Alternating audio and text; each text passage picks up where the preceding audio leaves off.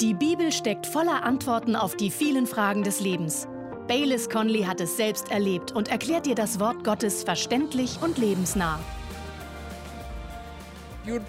Schlagen Sie Ihre Bibel in Hebräer 2 auf. Hebräer 2. Wir wollen über die Gaben des Heiligen Geistes sprechen. Aber ich möchte zuerst etwas klären. Meiner Meinung nach ist es wichtig, dass wir das verstehen. Hier in Hebräer 2, Verse 2 bis 4 steht, denn wenn das durch Engel verkündete Wort fest war und jede Übertretung und jeder Ungehorsam gerechte Vergeltung empfing, wie werden wir entfliehen, wenn wir eine so große Rettung missachten? Sie ist ja, nachdem sie ihren Anfang damit genommen hatte, dass sie durch den Herrn verkündet wurde, uns gegenüber von denen bestätigt worden, die es gehört haben, wobei Gott zugleich Zeugnis gab durch Zeichen und Wunder und mancherlei Machttaten und Austeilungen des Heiligen Geistes nach seinem Willen. Sehen Sie, er sagt hier, dass das Evangelium zuerst vom Herrn verkündet worden ist und dann von denen, die ihn gehört haben. Und hier steht, Gott gab zugleich Zeugnis.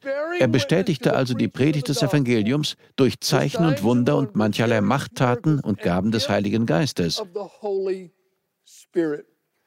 Gott bestätigt das Predigen des Evangeliums durch die Gaben des Heiligen Geistes. Hören wir auf die Worte des Apostels Paulus. Er schreibt in Römer 15, Vers 18 und 19, Denn ich werde nicht wagen, etwas von dem zu reden, was Christus nicht durch mich gewirkt hat, zum Gehorsam der Nationen durch Wort und Werk, in der Kraft der Zeichen und Wunder, in der Kraft des Geistes, so dass ich von Jerusalem und ringsumher bis nach Illyrien das Evangelium des Christus völlig verkündigt habe. And roundabout to Illyricum, I have fully preached the gospel of Christ. Okay, von Jerusalem bis nach Illyrien. Das war der am weitesten entfernte Ort, an den ihn seine Missionsreisen geführt hatten. Er sagte, ich habe das Evangelium des Christus völlig verkündet, und zwar mit Zeichen und Wundern und in der Kraft des Heiligen Geistes. Das bezeichnet Paulus als das völlige Verkünden des Evangeliums.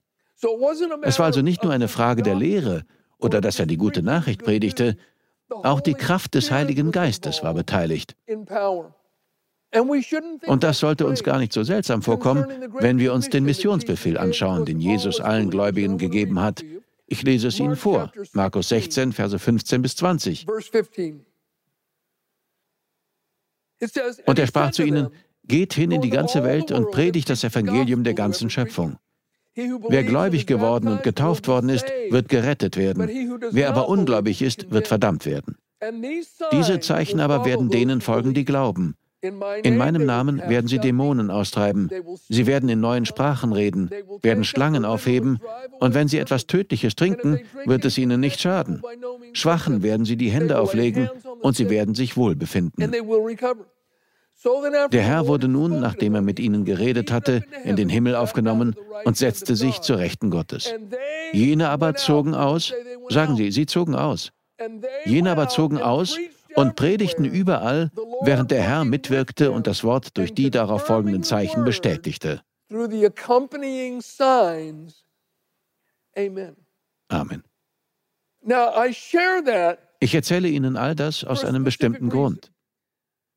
Denn ich glaube, dass wir unbewusst eine Kultur schaffen können, in der wir diese wunderbaren Zeichen und Gaben des Geistes nur noch für uns hier in der Kirche nutzen.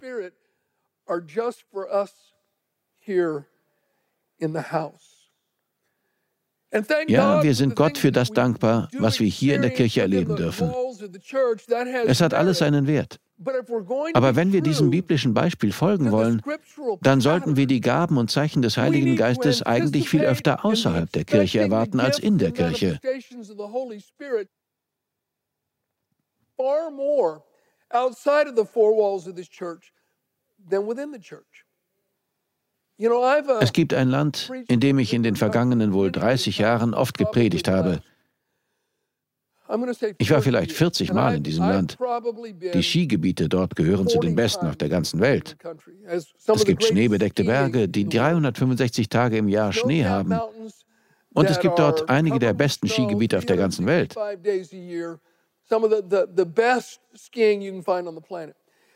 Eines Tages war ich dort unterwegs, auf dem Weg zu einer Veranstaltung, und sah neben der Autobahn eine riesige Halle, die in einen Hang hineingebaut war.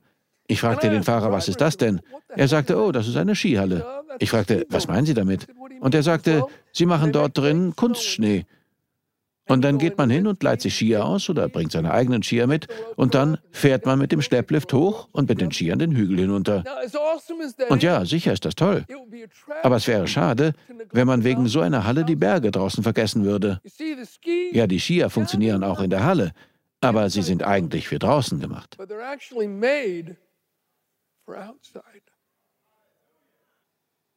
Die Gaben des Heiligen Geistes werden vor allem dort wirken, wo wir verlorenen Menschen das Evangelium bringen.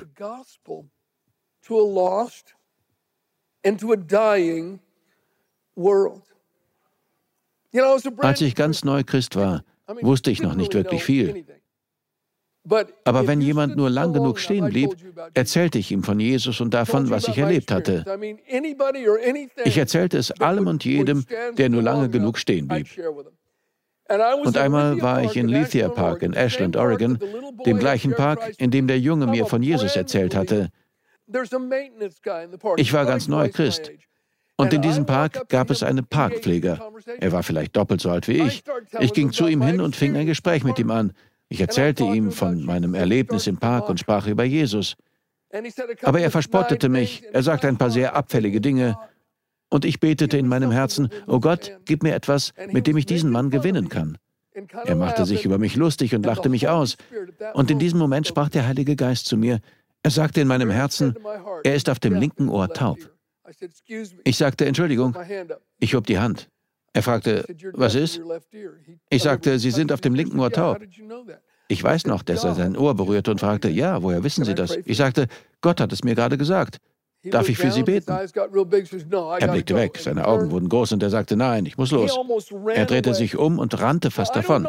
Ich weiß nicht, was aus ihm geworden ist, aber ich weiß, dass das etwas war, das er nicht widerlegen konnte. Und wenn ich für ihn hätte beten dürfen, dann hätte ganz bestimmt die Gabe der Heilung gewirkt, gemeinsam mit dem Wort der Erkenntnis, das mir der Heilige Geist in diesem Moment geschenkt hatte. Schlagen Sie Ihre Bibel in 1. Korinther 12 auf. 1. Korinther 12, Vers 1.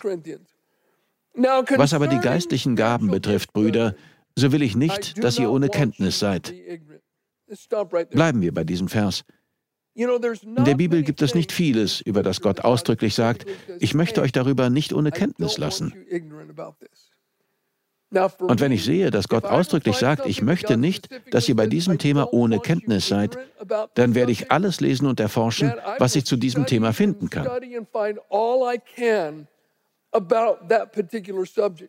Gott sagt zu uns, dass er uns nicht über die geistlichen Gaben ohne Kenntnis lassen will. Wie wichtig muss das also für die Kirche sein, wenn Gott sich so viel Mühe macht, dass er sagt, hey, bei diesem Thema sollt ihr nicht im Dunkeln tappen. Ihr müsst das unbedingt verstehen. Paulus zählt in diesem Kapitel die verschiedensten Gaben auf und erklärt, wie Gott sie in der Kirche austeilt.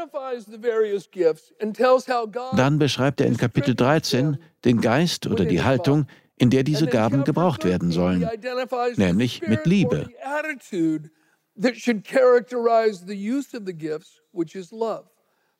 Und in Kapitel 14 nennt er die Richtlinien, nach denen die Gaben der Sprachen in der Versammlung genutzt werden sollen. Und er erklärt uns, dass die gesamte Dreieinigkeit daran beteiligt ist, wenn die Gaben wirken. Lesen wir weiter ab Vers 4. Es gibt aber Verschiedenheiten von Gnadengaben, aber es ist derselbe Geist. Und es gibt Verschiedenheiten von Diensten, und es ist derselbe Herr. Und es gibt Verschiedenheiten von Wirkungen, aber es ist derselbe Gott, der alles in allen wirkt.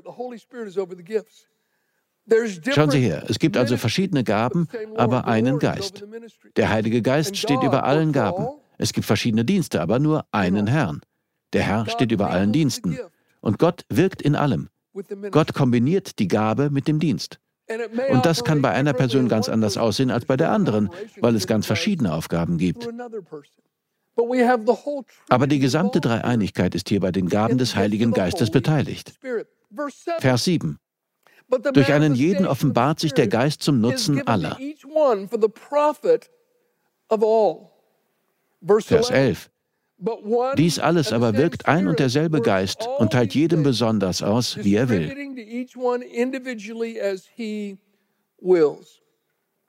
Wir sehen hier zwei Dinge. Die Gaben sind Offenbarungen des Geistes zum Nutzen aller. Es geht nicht um mich, es geht um die anderen. Und zweitens, sie wirken so, wie der Geist es will und nicht wie wir wollen. Diese beiden Dinge sind sehr wichtig. Vielleicht fragen Sie nun, wenn die Gaben so wirken, wie der Geist es will, sitzen wir also nur herum und warten darauf, dass Gott etwas tut? Darauf habe ich zwei Antworten. Ja und nein. Ja, denn man kann die Gaben des Geistes nicht ein- und ausschalten wie das Licht. Sie wirken nicht unbedingt so, wie wir es uns wünschen oder wollen, sondern so, wie der Geist es will. Aber ich sage auch Nein, denn wir können durchaus etwas tun, um mitzuhelfen und bereit zu sein, dass Gott uns gebrauchen kann.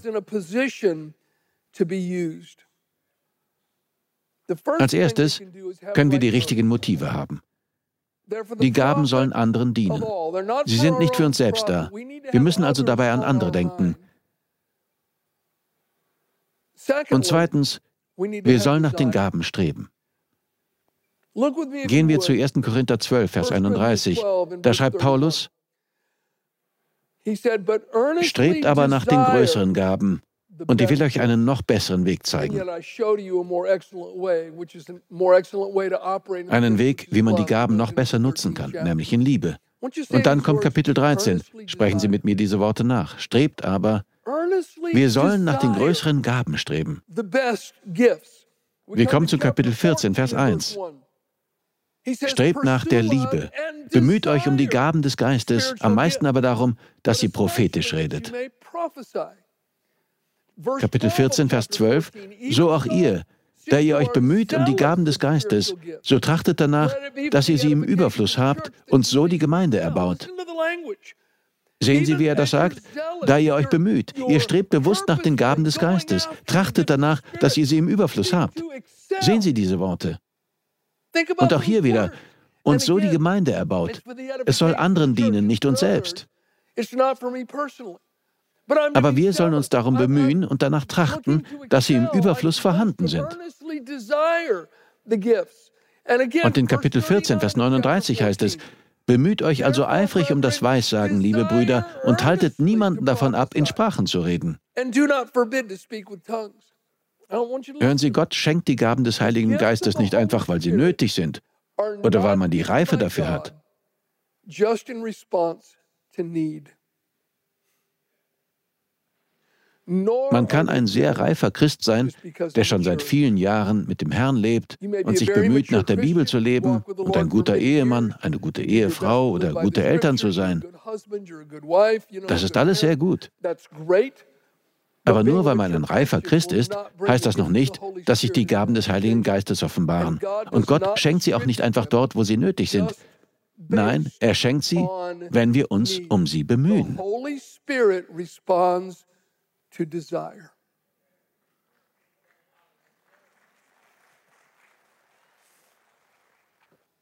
In meinem Haus gibt es ein paar Materialien, und bei Ihnen wahrscheinlich auch, auf denen entzündlich steht. Man soll sie trocken und von Zündquellen entfernt lagern.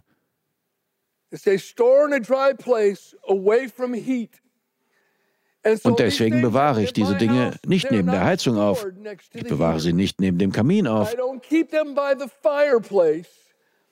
Denn wenn sie heiß werden, können sie sich entzünden. Sie reagieren auf Hitze. Einige von uns sind geistlich einfach zu kühl. Wir sind zu weit entfernt von der Hitze. Aber wenn wir ganz nah an Gott herankommen, uns vom Feuer des Altars anstecken lassen, beten und nach Gott suchen und nach den Gaben des Heiligen Geistes streben, dann gibt es eine göttliche Flamme, mein Freund.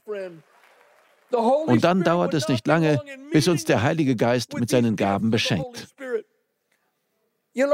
Ich habe zwei Jahre lang als Co-Pastor gearbeitet. Eines Sonntagsabends predigte ich über den ersten Korintherbrief und die Gaben des Heiligen Geistes. Und ich weiß es noch bis heute, dass mitten in meiner Predigt etwas über mich kam.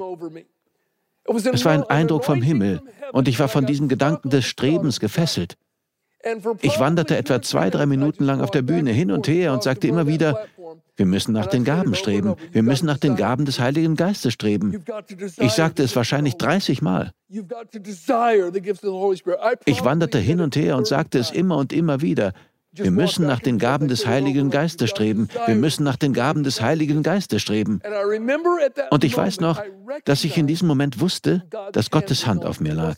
Ich war nicht einfach abgeschweift. Als der Gottesdienst zu Ende war, dachte ich gar nicht mehr viel darüber nach. Der Pastor dieser Kirche und seine Frau waren gute Freunde von mir. Ich wohnte einige Zeit bei ihnen und kannte auch ihre Kinder gut. Und am nächsten Tag waren sie als Familie bei Freunden zum Abendessen eingeladen. Sie genossen alle zusammen das Essen. Danach gingen alle Kinder nach oben. Es war ein zweistöckiges Haus. Die Kinder spielten oben in einem Zimmer und die Frau des Pastors wusch das Geschirr ab. Sie stand an der Spüle. Es gab dort ein großes Erkerfenster, das auf den Garten hinausblickte. Sie wusch also ab, die Erwachsenen unterhielten sich und niemand wusste davon, aber die Kinder waren nach oben gegangen und die älteren Kinder hatten eines der Fenster geöffnet. Sie waren aus dem Fenster geklettert und auf das Dach gestiegen. Und der jüngste Sohn des Pastors und seiner Frau, ich glaube, er war damals drei, war ihnen aus dem Fenster hinterhergeklettert. Er verlor den Halt und fiel vom Dach des zweistöckigen Hauses. Die Frau erzählte mir später, Bayless, ich wusch das Geschirr ab und zuerst dachte ich, ein Stück Stoff sei in den Garten gefallen. Aber dann schaute ich hin und sah, dass es unser Sohn war. Und sie sagte, ich schrie auf. Und mein Mann rannte hinaus. Der Pastor lief hinaus und da lag sein kleiner Sohn mit seinem Arm ganz unnatürlich hinter sich verdreht. Er schien nicht zu atmen und lag ganz verdreht auf dem Boden. Der Pastor sagte, ich nahm meinen Sohn in die Arme. Und dann, Bayless, hörte ich deine Stimme sagen, wir müssen nach den Gaben des Geistes streben. Er sagte, ich hielt meinen leblosen Sohn in den Armen. Sein Arm war hinter ihm verdreht. Und aus der Tiefe meines Herzens schrie ich, oh Gott, ich strebe nach den Gaben des Heiligen Geistes. Gott, ich strebe nach den Gaben des Heiligen Geistes. Er sagte, ich sagte es immer wieder. Und auf einmal kam etwas aus dem Himmel, traf mich oben am Kopf und durchfuhr meinen ganzen Körper bis in die Füße. Dann kam es wieder hoch und strömte durch meine Arme in meinen Sohn hinein. Auf einmal schlug er die Augen auf, schaute mich an und sagte, Hi Dad, sprang aus meinen Armen und lief davon, um weiter mit den anderen Kindern zu spielen. Er hatte nicht einmal eine einzige Schramme. Wenn Gott etwas einmal sagt, dann sollten wir aufpassen, denn sein Wort vergeht nie. Wenn er etwas zweimal sagt, sollten wir ganz besonders aufpassen. Aber wenn er etwas dreimal sagt, und hier sagt er es immer wieder, strebt danach, bemüht euch um die größeren Gaben, trachtet danach, dass sie im Überfluss vorhanden sind, bemüht euch eifrig um das Weissagen. Wie wichtig ist es also, danach zu streben?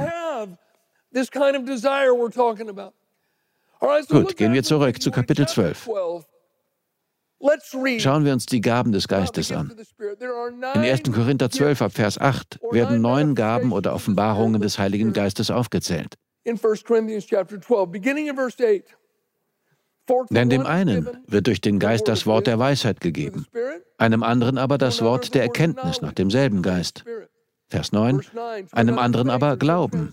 In manchen Übersetzungen steht besonderer Glaube in demselben Geist, einem anderen aber Gnadengaben der Heilungen in dem einen Geist, einem anderen aber Wunderwirkungen, einem anderen aber Weissagung, einem anderen aber Unterscheidungen der Geister, einem anderen verschiedene Arten von Sprachen, einem anderen aber Auslegung der Sprachen. Hier werden also neun Gaben aufgezählt. Um sie besser erklären zu können, teilen wir sie in drei verschiedene Kategorien ein. Aber Sie müssen wissen, dass sie eigentlich sehr oft zusammenwirken wie die Finger einer Hand. Vielleicht wird ein Wort der Weisheit durch Weissagung ausgesprochen oder ein Wort der Erkenntnis geht einher mit der Gabe der Heilung. Nur um sie besser zu verstehen, haben wir hier drei Kategorien.